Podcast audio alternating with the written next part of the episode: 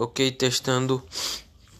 É, eu sou Glauber e vou apresentar o trabalho de geografia sobre abelhas e sua importância para o meio ambiente. A abelha é um inseto muito importante. Ela é responsável pela reprodução de 80% das plantas. Elas estão relacionadas com a sobrevivência de muitas espécies de plantas, sendo fundamentais para o aumento da produtividade agrícola e para o sustento de espécies aves e mamíferos que se alimentam de frutas e sementes.